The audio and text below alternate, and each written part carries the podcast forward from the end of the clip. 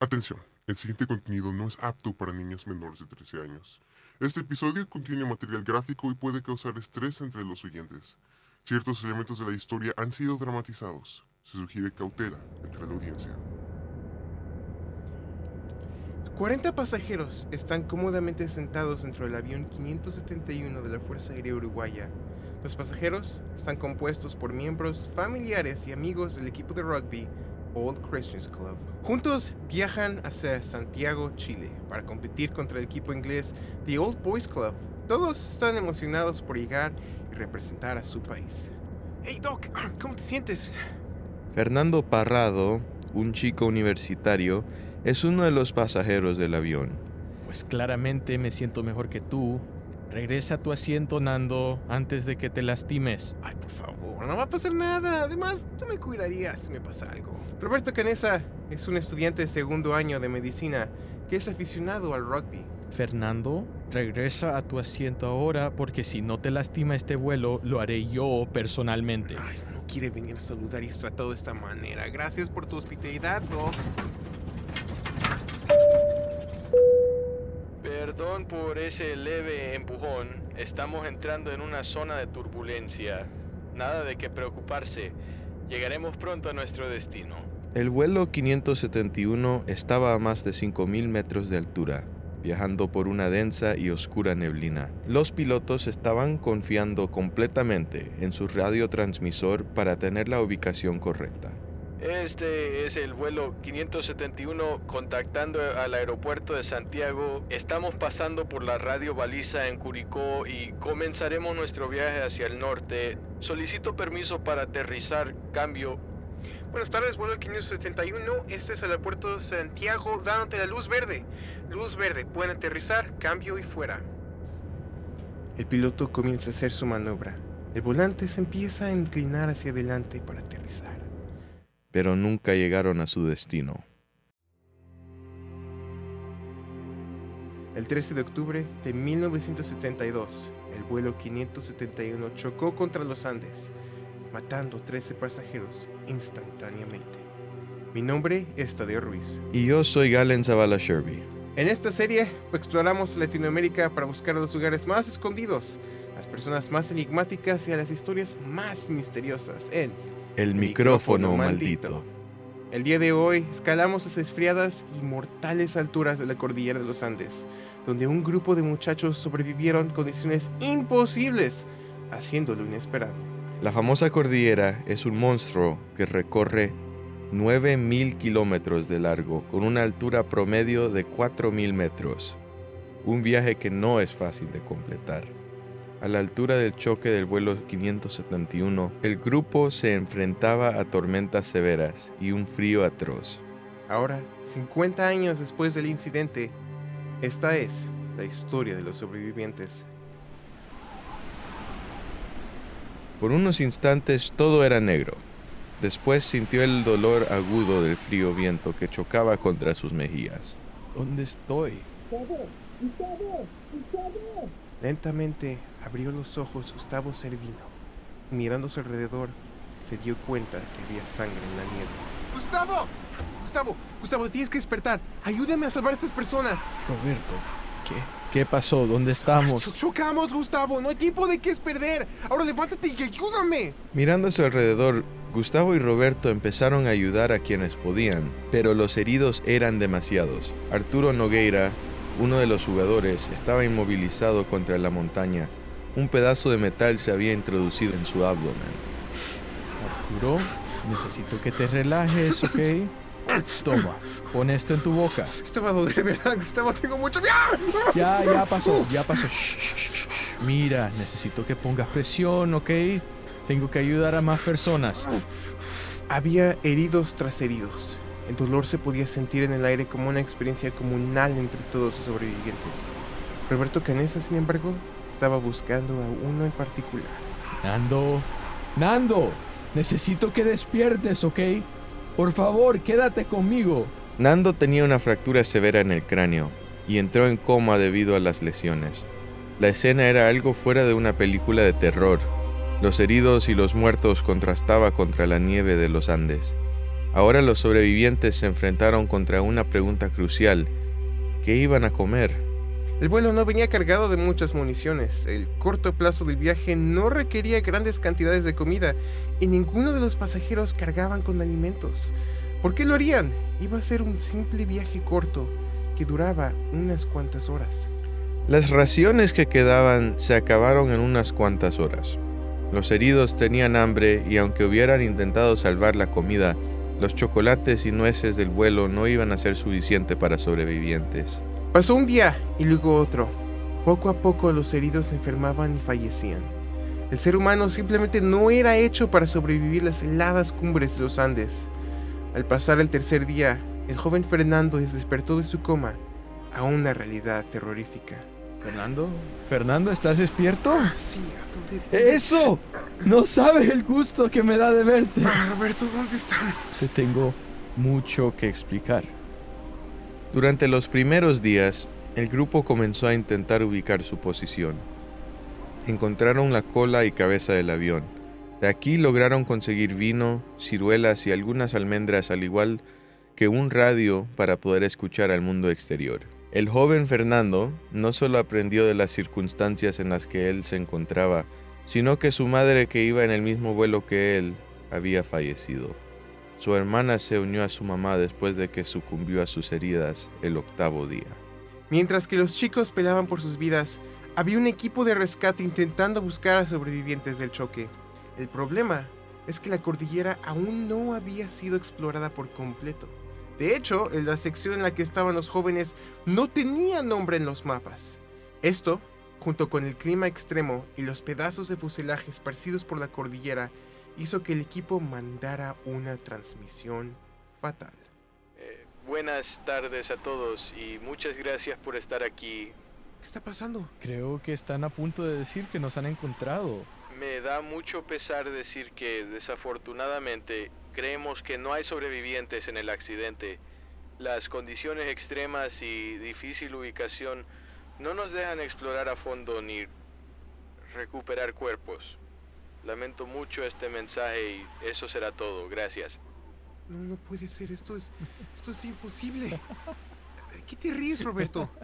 ¿No te das cuenta de que estas son buenas noticias? ¿De qué hablas? Esto significa que nosotros vamos a salir de aquí por nuestra cuenta. La esperanza y voluntad de Canesa era algo inspirador para muchos sobrevivientes, quienes ganaron una nueva voluntad para vivir y pelear. Otros, sin embargo, perdieron fe. La comida se había ido, y si no encontraban algo de qué alimentarse, se iban a morir. Comunalmente decidieron recurrir a la antropofagia. Iban a tener que alimentarse de los pilotos. No era una decisión fácil para nadie, pero en estas condiciones extremas era su única solución. Utilizaron pedazos de metal para cortar la piel y poco a poco nutrirse de nuevo. Los días transcurrieron y se convirtieron en semanas. Poco a poco decidieron que si iban a escapar, tendrían que bajar de la montaña. Esto no iba a ser fácil. Nadie tenía entrenamiento y su baja energía los había puesto en una posición raquítica que no permitía grandes excursiones. Roberto, si podemos hablar por un minuto, por favor. Sí, sí, claro. ¿Qué, qué pasa? Tenemos que hacer esto. Tenemos que escapar. Ah, Roberto, no podemos escapar. No me voy a quedar otro día aquí. Tenemos que salir. Por ellos. Habían formado un equipo para bajar la montaña, pero el día octubre 29 escucharon un sonido que cambiaría y terminaría a varias de sus vidas. Una avalancha tan grande ocurrió que enterró a todo el equipo dentro del fuselaje. Tardaron dos días en escarbar su camino afuera. La vida de ocho personas había terminado. El resto del grupo comenzó el viaje hacia la salvación, poco a poco acaparando más terreno. Al final, solamente Fernando Parrado y Roberto Canesa tenían las fuerzas suficientes para poder acabar el viaje. Finalmente, después de varios días, escucharon un sonido que debió ser milagroso. El agua de un río. Y al otro lado, un campesino arreando su ganado. El par lanzó una roca con un mensaje que había escrito en un pedazo de papel atado alrededor. decía lo siguiente. Vengo de un avión que cayó en las montañas. Soy uruguayo. Hace 10 días que estamos caminando. Tengo un amigo herido arriba. En el avión quedan 14 personas heridas. Tenemos que salir rápido de aquí y no sabemos cómo. No tenemos comida. Estamos débiles. ¿Cuándo nos van a buscar arriba? Por favor, no podemos ni caminar. ¿Dónde estamos? Sabiendo que el tiempo se agotaba, el arriero, Sergio Catalán, corrió hacia la guardia más cercana para alertarnos del estado de los sobrevivientes. Después de 72 días, finalmente fueron rescatados. Al final, solo 16 personas sobrevivieron al choque. Pedro Algorta, Jorge Canesa, Alfredo Delgado, Daniel Fernández, Roberto François, Roy Alex Harley, José Inciarte, Álvaro Mangino, Javier Alfredo Mezó Laval, Carlos Paez, Fernando Parrado, Ramón Barrero, Adolfo Urioste, Eduardo Urioste, Anon- Antonio Vicentín y Gustavo Servino. Todo el grupo recibió perdones del Papa y la Iglesia Católica por sus actos. Roberto Canesa es un doctor y ahora ayuda a construir ventiladores para clínicas en Uruguay para combatir COVID-19. Fernando Parrado es un autor y retomó el negocio de su padre. Esto fue el micrófono maldito. Sintonízate el próximo sábado a las 10 de la mañana aquí en KOPN 89.5 FM. Es más que una radio, es radio de comunidad. Wow, ¿cómo es que fuimos de un cementerio para gente rica en Argentina a las cumbres heladas de los Andes donde vimos a un equipo de rugby uruguayo sobrevivir condiciones increíblemente inhumanas, condiciones donde nadie más, yo no, yo no creo que yo pudiera haber sobrevivido de la misma manera que este grupo. Es increíble cómo el espíritu humano, y en este caso, afortunadamente, el espíritu latinoamericano, logró sacar adelante a 16 personas que aunque originalmente eran 40 y murieron muchas personas, el hecho de que 16 hayan sobrevivido y de tal manera es algo que deberíamos de aplaudir, algo que deberíamos de celebrar porque especialmente ahorita que es el 50 y año- el, el año 50 de su aniversario, esto es una memoria que no me puedo imaginar que estas personas algún día olvidarán. Eh, sí, y, y que eh, al fin del día fu- fueron dos personas que terminaron salvando la vida de todos los sobrevivientes, porque eh, si Fernando y Roberto no hubieran llegado a poder echar esa roca al otro lado del río, todos hubieran muerto. Hubiera sido todo un misterio, en mi opinión, lo que ocurrió ese día. Y es hasta más un milagro que se puede comunicar de lo que ocurrió. Eh, imaginar que uno pueda sobrevivir no solo un choque de avión, pero también una avalancha, eso es... Yo, yo, no, yo no me imagino que personalmente pudiera haber habido, eh, llegar a sobrevivir eso dos días bajo la nieve. Eh, y eso ya era dentro de condiciones que se estaban muriendo de hambre. Yo no entiendo, eso para mí es hasta, hasta casi superhumano. Exacto. Ellos estuvieron eh, en esta cumbre sin ayuda de nadie por 72 días. Eso es que dos meses donde no... de- a- a- al día 11 la radio dice, ¿saben qué? Vamos a dejar de, de buscar a estas personas. Creemos que están muertos. O sea, escuchar eso por la radio, sabiendo que nadie te va a rescatar, eso ha de ser sumamente deprimente. O sea, yo al investigar esto dije, wow, yo no... me- yo me estaba poniendo triste y eso que yo no estaba pasando por estos eventos. Sí, e- eso es que, eh, y que aún, aún así, Roberto pudo encontrar fe en, de que iban a salir de esa situación que dijo, bueno, esto ahora es- lo que significa es que nosotros vamos a encontrar cómo salir de esta situación. Eso, eh, ¿tú sabes si él aún está vivo? ¿Quién? Ah, Roberto, o- Roberto, o. Fernando. Roberto Canesa, de hecho, es un doctor y está construyendo ahorita ventiladores para clínicas en Uruguay. Ah, qué bueno. Exacto, por el, el, este, la pandemia de COVID-19, lo cual me fue un shock para Mm. yo leer que está o sea, haciendo cosas actualmente, ¿no? Sí. Eh, porque en sus palabras no quería que nadie más pasara por lo que él pasó, porque no, él, a estar a esa altura, él no podía respirar. O sea, sí. el ser humano, al pasar cierto nivel de, de- de- de altura, el aire, el oxígeno se vuelve tan escaso que necesitas traer un, un, un, este, un, paquete de oxígeno para que tú sobrevivas. Y estas personas no tenían eso. O sea, Sí. era un viaje, era un vuelo que no iba, iba preparado para que gente sobreviviera por meses. Era Sí. un viaje para solo dos, tres horas y ya. Wow, wow. Sí, eso.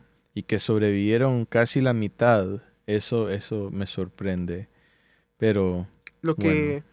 A mí más me impactó es que, no me acuerdo si lo platiqué en el episodio, pero al acabar estos eventos, ah, los chicos fueron a ver a las familias de las personas de las que ellos se tuvieron que alimentar, porque es algo Mm. que tuvieron que hacer para sobrevivir, porque cualquiera lo hubiera hecho. Cuando estás enfrentado a hambre y a muerte por hambre, tienes que hacer lo que sea para sobrevivir. Y ellos fueron a ver a las familias para pedirles perdón, para explicarles lo que pasó. mm, Y ellos, la familia, en vez de gritarles, los perdonó. Les dijeron, ¿saben qué?